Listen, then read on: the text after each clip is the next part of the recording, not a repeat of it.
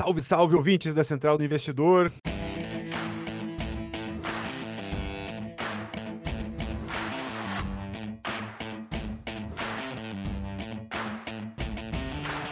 Começando mais um episódio, Adriano, o que, que teremos para falar no dia de hoje? Nós vamos trazer a, a previdência privada, um assunto que, para investidores mais experientes, é pauta essencial em dezembro.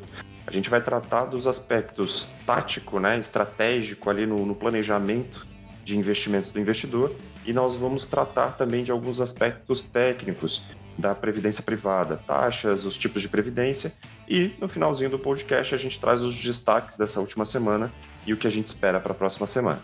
Essas perguntas aí foram uh, são oriundas, né, de uma caixinha que a gente abriu no nosso Instagram. Então a gente vai fazer aí uma, uma pergunta e resposta aí para é, tentar ser bastante assertivo nas informações acerca da Previdência. Perfeito. A primeira pergunta, que é muito comum, principalmente para quem não conhece muito da Previdência privada, é: a Previdência privada é uma alternativa à Previdência social ou ela é um complemento? É, isso aí eu acho que principalmente quem vai ter um pouco mais de, de, experiência é você e o Eliseu. Como é que vocês enxergam isso? O Central do Investidor, é, uma das questões né, que mais vem, vem eh, recebendo notícias, vem recebendo questões, perguntas sobre uh, se a previdência privada seria uma alternativa da previdência social é, que, que, que, tem administração que a gente é obrigado a pagar e que muita, muitas vezes não é nem corrigida pela uh, inflação, né? Então, a inflação dá, às vezes, dependendo do, do, do patamar de, de, que temos de inflação, dá uma inflação muito mais alta que o, o retorno dessa previdência social pública, no caso né, que eu comento. Já a previdência privada, você tem uma liberdade de poder, além de poder escolher exatamente onde você quer é, aplicar, né? E aí com uma possibilidade de correr risco maior, colocando um percentual 100% aí em ações, um, mesclando, de repente, um fundo multimercado, alguma coisa entre ações e renda fixa. Então, o que, que é melhor na vida? Não somente como investimentos, né? No meu humilde ver, questão de você poder definir né, o, o direcionamento de onde você quer ir, ter essa responsabilidade e não passar para terceiros é, o resultado das suas escolhas, né, o, o, direcionamento da sua vida. Então, no caso, é, a previdência privada, é, no meu ver, ela além de ser um complemento, já que muitos têm a obrigatoriedade do, do, do, do do pagamento da Previdência Social Pública, ela é também uma alternativa muitas vezes melhor, até melhor, no meu ver, porque a gente escolhe onde investir de acordo com a nossa personalidade, com o nosso perfil, como a gente quer, e também tem a possibilidade que a gente vai falar é, no decorrer aqui do podcast do abatimento de imposto de renda. Né? Se dá para jogar o jogo, o jogo dentro da lei, corretamente, pagando menos imposto, então vamos utilizar isso, né?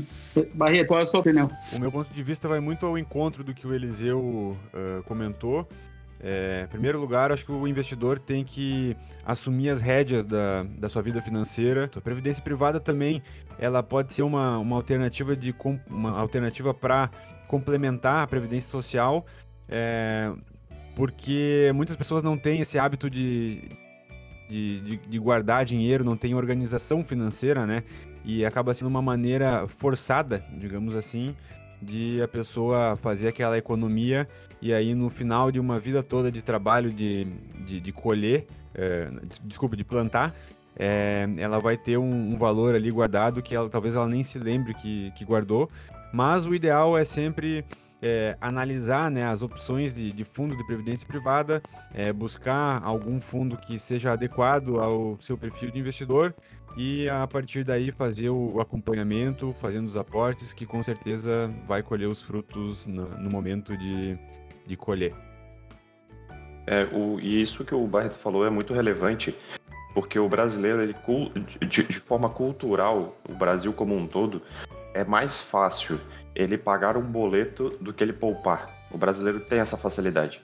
E independe de, de classe social ou de, de, de patrimônio.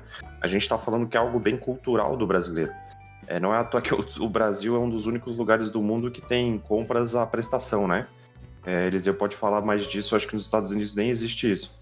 Mas é, quando se trata de previdência privada, eu acho que ele é um complemento e é um complemento muito rico no sentido de garantir uma, uma, uma aposentadoria, um, um pós um pós dedicação ao trabalho, à vida, à família muito muito mais confortável, né? E justamente pegando um gancho do que o Eliseu já falou sobre os perfis de fundos, é, tem uma das perguntas, né? E isso, isso eu me coloco também, Adriano, aqui eu me coloco como investidor, eu também tive essa, essa, esse esclarecimento há pouco tempo, que os, os, os fundos de previdência privada, eles têm perfis completamente diferentes e são, inclusive, muito parecidos com os fundos de investimento uh, normais, né? Esses mais amplos que a gente conhece aí, que é mais comum da gente fazer aportes de investimento, né? Existe alguma diferença, existe algum tipo de fundo de previdência que se diferencia muito dos fundos de investimentos é, padrões de mercado financeiro? É, desculpe se eu estiver dando um termo aí muito, não muito dentro do termo técnico. E, no geral, quais são os perfis mais comuns de fundos de previdência que existem? Essa foi a segunda pergunta mais feita também. Uh, eu acredito que eu possa responder essa pergunta e aí, hoje, a gente tem aí mais diversos fundos de previdência, né, linkados principalmente ao perfil do investidor. Ele consegue mesclar aí, colocar até mais de um fundo, de mais de uma gestora, de mais de uma administradora, diversificando, inclusive numa parte de, de renda fixa, por exemplo, para aquele que é mais conservador. É, parte de, de, de fundos multimercados, a parte um pouco mais agressiva de ações. E além disso, ele consegue escolher ali, de acordo com o tipo de declaração do imposto de renda que ele faz, aí um PGBL, um VGBL, é, se é uma declaração mais completa, né, ou mais simplificada, dependendo. E, e também aproveitando a parte de, de, de do abatimento do, do, imposto de renda, né. Então, é, é muito importante essa parte de previdência, principalmente nessa época do ano, agora, né, final do ano, principalmente.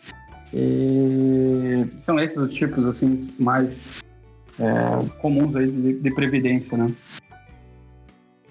Na, no último podcast, fala, aproveitando sobre o, o, gancho do imposto de renda, nós falamos justamente sobre o papel né, do, do, da previdência privada nessa dedução do imposto de renda e como a previdência privada é procurada por investidores agora em dezembro, final de novembro, para justamente abater aí essa faixa do imposto de renda.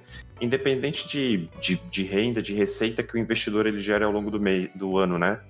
Ele, ele vai ter geralmente essa faixa, mais ou menos, existe esse teto de desconto de imposto de renda. Lembra que o Eliseu falou algo em torno de 12%? 12% é o, é o limite que você consegue deduzir né, da, das suas contribuições em, em plano PGBL. Então, aquele exemplo clássico, né? Se você tem uma, uma renda anual bruta é, de 100 mil reais, os 12% é, investindo em previdência daria 12 mil.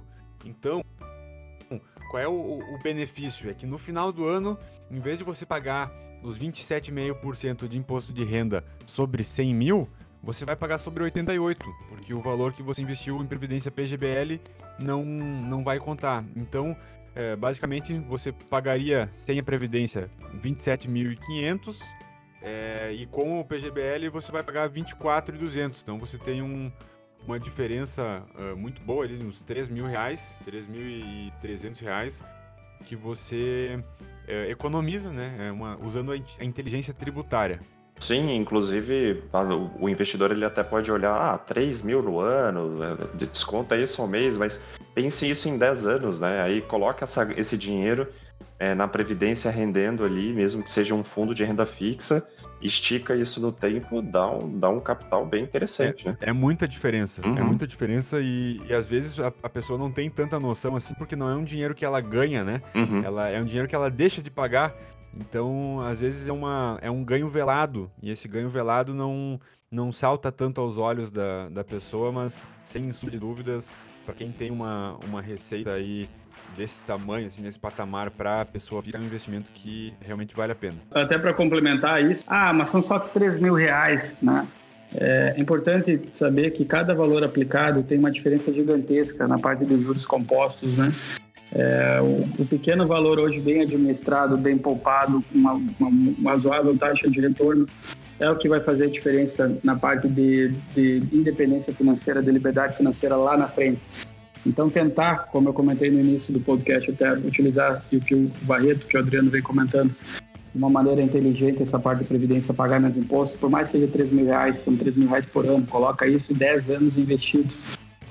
Troca de carro, só nessa diferença. Compra um carro novo, aquele carro que você quer, só nessa diferença de, em uma atitude, melhorar uh, o seu, sua parte de investimentos. Né? Então, com certeza é algo que soma bastante essa mudança, essa utilização da previdência privada aí, né? Como é, inteligência tributária e melhor eficiência na parte de investimentos. Perfeito. E deixa eu aproveitar, a gente falando também da, do papel do, da previdência privada no imposto de renda, uma das um dos, dos assim, onde eu, no contexto em que eu mais ouvi sobre previdência privada no, no último ano, nos últimos anos, é, quando eu entrei no mercado de investimentos, foi o papel da previdência privada no planejamento patrimonial.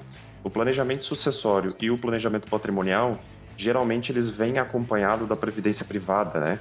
E isso, qual é o papel exatamente da previdência privada dentro de, de ambos os dois planejamentos, patrimonial e sucessório? Esse é um ponto chave para se comentar, é, porque a, a, algumas regras é, dependem de legislação estadual. É, então, assim, é, em tese, é, o valor que está investido dentro de uma previdência é, não entraria em inventário é, caso o, é, a pessoa, o investidor, viesse a óbito. Né? Então, sempre quando uma pessoa morre, é feito um processo de inventário com advogado para somar ali toda, todo o valor, todos os bens que a pessoa tinha e como isso vai ser repassado para os herdeiros, né? É, quando se tem uma previdência privada, esse valor que ele tem investido é, passaria diretamente em até 30 dias para o beneficiário dessa previdência, né? O, o, investidor coloca ali o nome das pessoas para quem ele quer que passe, caso aconteça alguma coisa com ele, e esse valor vai automaticamente para o beneficiário. Nisso não se incidiria o imposto causa-mortes, que é de competência estadual, e também é, não entraria os honorários advocatícios, né? Isso comeria cerca de 15 a 20% de todo o valor que está investido, salvo é, melhor juízo. É isso, né, Eliseu? Exatamente. A vantagem bem colocada pelo, pelo Eduardo, vantagem principal nessa parte de sucessão, né, planejamento sucessório, é a parte de que entra rapidamente. Né? Então, é, no caso, antes do, da, da partida, ocorrer antes, antes de todo o, o processo, que muitas vezes demora, né? tem existem famílias aí que, que, por mais que convivam bem, quando é, a pessoa que deu o ensejo, que começou né, é, a parte de, dos bens, que acabou falecendo, acaba tendo desavenças, né? Eu sei porque vem, vem de uma família de advogados que faz isso e que muitas vezes essa partilha né, demora anos para te é, realizar, não tem a área de terra que tem que ser remarcada. Então, por que não utilizar a Previdência até para esse facilitamento, para essa facilitação, no sentido de ter um dinheiro, né, é, principalmente dependentes, filhos pequenos, então o dinheiro sai muito rápido da parte de Previdência, só é, o, no caso, o falecimento e os, e os, e os, os herdeiros é, receberão esse valor de uma maneira rápida, sem ônus, né? É claro, vai, vai pagar imposto de renda tem, né? Imposto mas sai de uma maneira muito rápida e que traz um conforto aí para quem pensa no conforto, para quem é o líder de família, é, tem mais essa, essa tranquilidade no sentido de não deixar em apuros, digamos, aqueles entes que dependem, né, é, do, do, dele, né, são dependentes, né. Pô, excelente. É, e como é que funcionam? É, tem uma outra pergunta que foi enviada pelas nossas redes sociais, é como é que funcionam os saques desses fundos de previdência. Eu sei que tem uma mecânica, e me corrijam se eu estiver errado, mas existe uma mecânica em que você pode tem fundos e que você modelos que você pode sacar é, basicamente quando você desejar todo o valor do fundo e tem aqueles que você é, basicamente você tem uma data limite para poder fazer o saque caso você deseje é, ou se não depois de um período ele fica só te rendendo né o valor mensal, te dando a, o, o, valor né, da, de aposentadoria mensalmente. É mais ou menos assim que funciona? Como é que é? é o investimento em previdência ele se divide de, de uma forma uh, ampla em duas fases, né? A fase em que você está uh, é, colocando dinheiro, você está fazendo uh, ali o, o, seu pé de meia, né? Tá, tá acumulando riqueza, acumulando patrimônio e a fase de você uh, receber esse, esse, esse benefício. Uh, no momento que você vai receber, você tem que fazer uh, uma escolha ali entre uh, receber esse valor como forma de renda ou você faz um resgate desses valores para você mesmo trabalhar e investir ou gastar da forma que bem entender. E os tipos de previdência, né, que se fala muito sobre o modelo de PGBL e VGBL. É, quais são as diferenças? Essa é uma outra pergunta que foi enviada por, por o nosso Instagram. O investimento em previdência PGBL vai ter esse benefício que a gente comentou dos 12%, né? 12% do valor que você tem de, de renda bruta anual, você pode investir em PGBL, que vai ter o benefício tributário. Já no VGBL, esse benefício não, não, não incide, tá? E aí, qual, qual vai ser a, a diferença desses dois? Por, por, que, que daí não valeria a pena investir só em PGBL e deixar é, de lado o VGBL? Porque no final, quando você for resgatar, é, o imposto de renda no PGBL, ele vai incidir sobre todo o montante que você acumulou. Então, é, vamos, vamos voltar. Você recebeu os benefícios anualmente, né? Porque é um benefício tributário no PGBL então, ano após ano, você vai tendo um benefício e vai, é, entre aspas, ganhando um dinheiro, né? Que, com essa economia tributária. E, e, no VGBL você não tem esse, esse benefício. Então o VGBL no final ele vai incidir imposto de renda só sobre o lucro. Então aí vai, é, vai dar uma, uma equilibrada no, no benefício dos dois. É, Lembrando que o momento ideal de você fazer a escolha do, do, do plano que você vai querer, PGBL ou VGBL, vai ser no início e depende muito do, do, do, seu, da sua renda, de onde ela vem e do modelo com que você, você declara, né? Imposto de renda. VGBL é um investimento é, que é mais indicado para quem permanece no modelo simplificado, né? Aquele que tem menos deduções a fazer do imposto de renda. É, o PGBL, por sua vez, é mais indicado para aquele optante do modelo completo de declaração de R.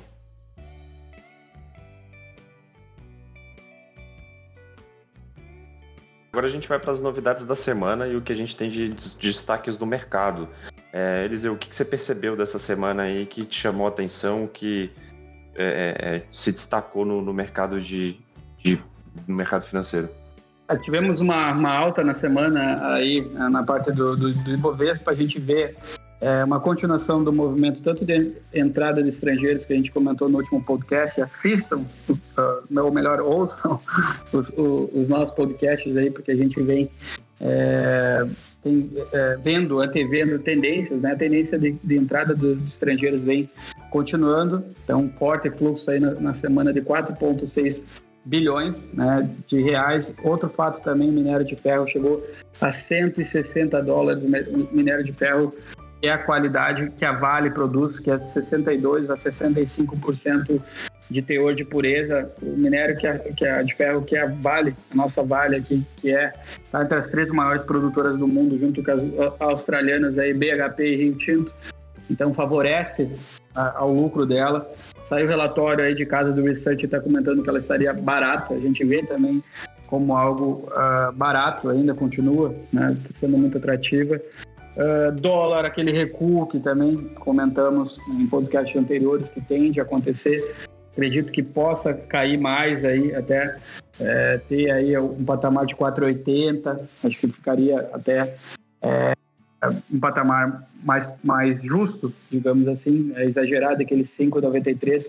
E é a moeda, né? Real, dólar e o real. Aí é a terceira moeda que continua ainda mais caindo no ano, com 20% é, no ano. Peso argentino liderando com uma queda de 30%, a lira turca aí com, com 24% de queda. Essa semana também a gente teve a questão de andamento no, no, na parte política, isso é bom.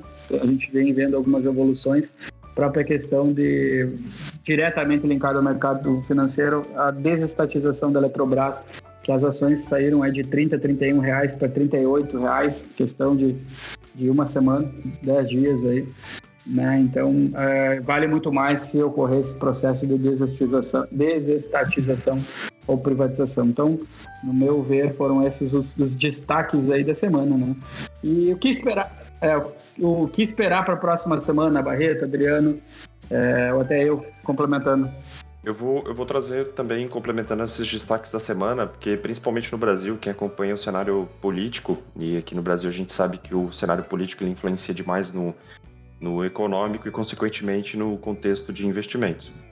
A gente teve uma vitória, uh, encara-se dessa forma, por parte do, do, da base do governo, que foi o STF não ter aprovado a reeleição, a possibilidade de reeleição do Maia e do Alcolumbre. Por que isso, né? Se fala muito, o governo mandava projetos, mandava inclusive, aí a gente entra um outro, um, um outra vertente mais política, mas foram enviados muito, muitas petições, muitos pedidos de investigação e de retirada dos, de alguns dos ministros do STF, é que os, uh, os líderes das casas do plenário e do Congresso estavam sentando em cima desses pedidos, desses projetos, tanto do governo quanto esses pedidos de investigação dos ministros do STF, e o governo não estava conseguindo avançar com muitas das pautas. Então, de um lado, tinha um governo falando, não publicamente para não causar mais atrito, mas a base do governo colocando que os, os, os presidentes das casas não estavam colaborando para que esses projetos avançassem, ao mesmo tempo, inclusive de privatizações, ao mesmo tempo que o Maia, principalmente, que é o que adora, adora o microfone e uma câmera, ele estava falando, é, reportando que, na verdade, o governo não estava entregando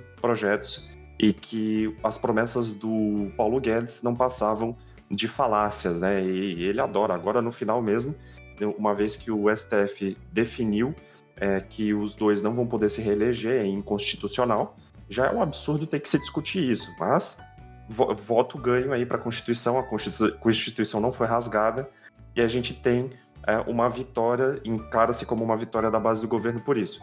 Espera-se, e o, a base do governo já tem o seu o candidato, digamos assim, a quem vai apoiar, e espera-se que, se esse candidato à presidência do Senado e também do Congresso eles se elegerem, a gente pode ter uma flexibilização, uma aceleração desses projetos logo no início de 2021. Então, só o fato de ambos, que são completamente contra o governo, é, viraram uma oposição por ser oposição, é, já vai ser a saída deles já vai ser um ganho para a base do governo. Agora, se esses novos presidentes vão realmente acelerar pautas como os de privatização, que algumas dependem da aprovação do Congresso e do, do Senado, aí é uma outra coisa que a gente vai ter que esperar para 2021, mas já se espera uma aceleração desses projetos de privatização só essa saída de Maia e Alcolumbre. Eu espero sinceramente que, que isso aconteça. Eu vejo nesse final de ano o cenário político tomando muita. protagonizando, né? Esse, esse rally de final de ano influenciando muito no mercado. Uhum. É, esse ponto que o Adriano tocou aí, fundamental. A Constituição é clara, muito clara em dizer que é vedada a recondução. Então não deveria ser um, um assunto a ser discutido no, no STF. Uhum. Uh, Rodrigo Maia é um, um, um cara que quer aparecer muito, fala muito, faz pouco. Então eu, eu também tenho essa visão de que eles saindo é, da, de, dessa cadeira né, de, de, de presidente da, da Câmara e, e, do Senado também, respectivamente, Davi, vai, isso vai refletir de uma forma positiva é, no nosso mercado. É, outra coisa que também é, balançou essa semana foi o, o, adiamento da, da PEC emergencial, é, que vai ficar para 2021. Também é, era uma coisa que se esperava fazer ainda em dezembro de 2020, mas é, é uma coisa que também trouxe um, uma repercussão um pouco negativa. E a gente tem que acompanhar a partir de agora esse, esse rally de final de ano, né? É, para ver uh, o que, que, vai ter de, de alteração e o que, que a gente pode esperar para 2021. Uh, em termos de, de papel, não, isso não é uma recomendação, diga-se de passagem, muitos analistas estão olhando com bons olhos aí a, as ações da Vale, né? E eu não sei se tu concorda com isso, Eliseu, qual é a tua visão a, a respeito?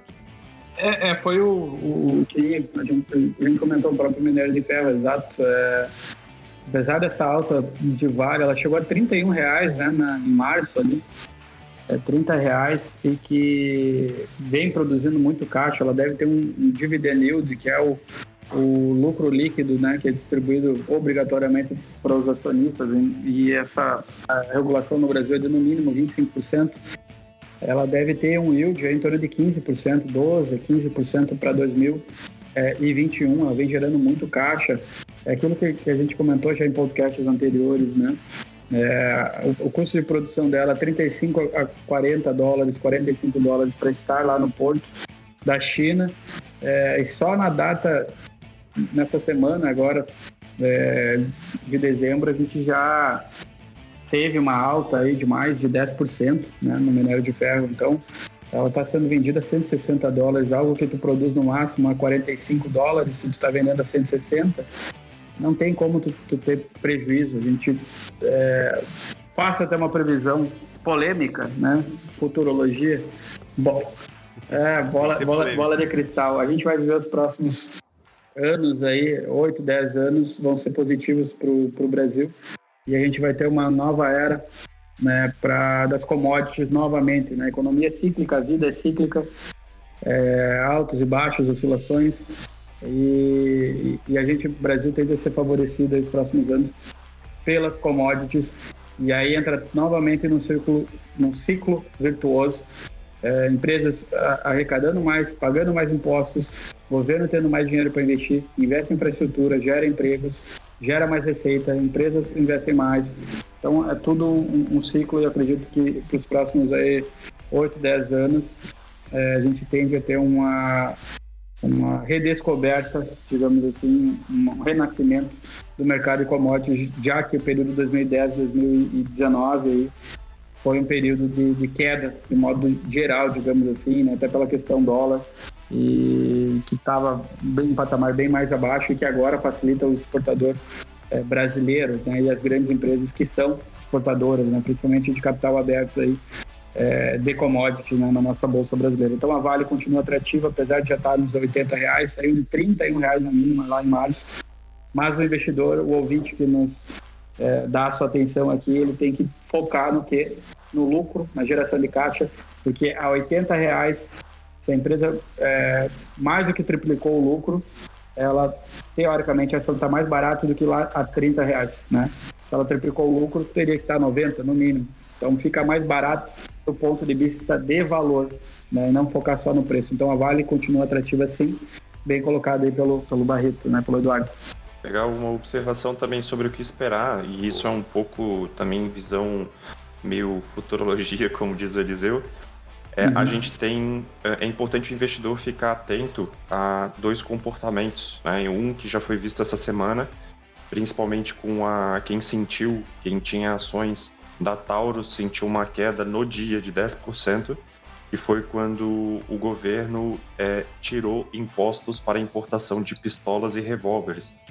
Por que, que isso é relevante? Não é só uma, um impacto que a gente pode sentir em setores são dominados, como por exemplo pela empresa Taurus aqui no Brasil, é, que é o crescimento da concorrência. E isso vai ter dois impactos para o investidor brasileiro. Ficar de olho em papéis que ele tem e que as empresas que dominam o setor é, e que eles só dominam porque não tem empresas multinacionais aqui dentro ainda investindo com força. Com, ou importando também o que é relevante, porque muitos produtos importados podem ter um preço para o consumidor final é bastante inferior a a, até mesmo aos produtos é, produzidos internamente. E aí entra um dos casos a própria produção de armas de fogo. Então é importante o investidor ficar atento nisso. E um último ponto é a parte de infraestrutura. Corrobora um pouco com o que o Eliseu está falando. A gente brinca muito que o ministro de, de, é, de transportes aqui né, no, no Brasil, eu não, não vou me recordar do nome dele exatamente, mas que é, sempre que ele passa numa. Ele gosta de uma pessoa, tem até um meme sobre isso. É, gostei de você, vou te asfaltar. Porque o cara tá tão focado em entregar obras que há tanto tempo eram esperadas pelo, por empresas, por, por setores da, da indústria, mesmo comércio, que a gente vai pode sentir muito forte, muito forte, uma aceleração da entrega de produtos e uma redução é, do, por parte da, de transportes. Então, a gente pode ter um impacto no preço interno e, uma, e um aumento da competitividade dessas empresas na exportação, justamente por essa redução de custos com transporte. E também a, a ampliação aí de, da parte de, da frota de barcos, é, de navios é, que fazem transporte dentro do território brasileiro, né?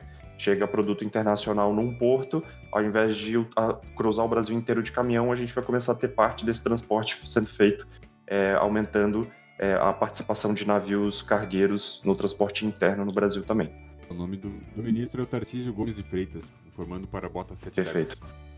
É, muito bom. Mas bem colocado, Adriano. Até para complementar, a gente cuida, olha atentamente as ações da Taurus, mas olhem como é que é o mercado. O mercado, digamos, bateu, teve essa queda de 10% que tu comentou na cotação, pela uhum. diminuição do, do imposto, ou zeragem do imposto de importação de armas. Só que para o investidor, aquele que é atento, que está fazendo o dever de casa, estudando as empresas, sabe que a Taurus ela teve um benefício tributário por parte do governo do, do, do estado, porque lá os estados têm uma força, né, por morar lá, eu sei disso.